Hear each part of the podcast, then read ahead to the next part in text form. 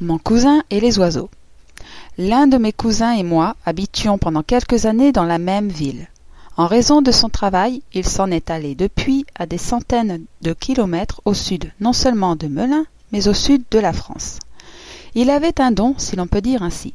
Je ne sais pas comment il faisait, mais il avait le don de croiser le même chemin que des oisillons en perdition pour une raison ou pour une autre. Ayant lui-même un chat, il ne pouvait s'occuper d'eux. Il était impossible de laisser ces petits êtres livrés à eux-mêmes au risque d'une triste fin. Il apportait donc ses chères trouvailles à la maison. Ces oisillons étaient bienvenus et mon cousin le savait. Les oiseaux faisaient partie de mon entourage, mais restaient extérieurs à la maison, jusqu'au jour où... Un jour, marchant dans la rue, il trouva sur le trottoir une tourterelle étourdie, qui, apparemment, s'était jetée malencontreusement contre la vitrine d'un magasin près de là. Puis ce fut des bébés merles, dont il avait trouvé le nid non loin d'un arbre.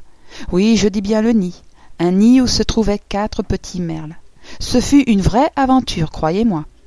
Quelques années plus tard, une autre tourterelle atterrissait dans sa cuisine. Celle-ci n'était aussi qu'un bébé, affolé de se retrouver dans cet endroit inconnu. Une chance, le chat de mon cousin ne l'a pas aperçu.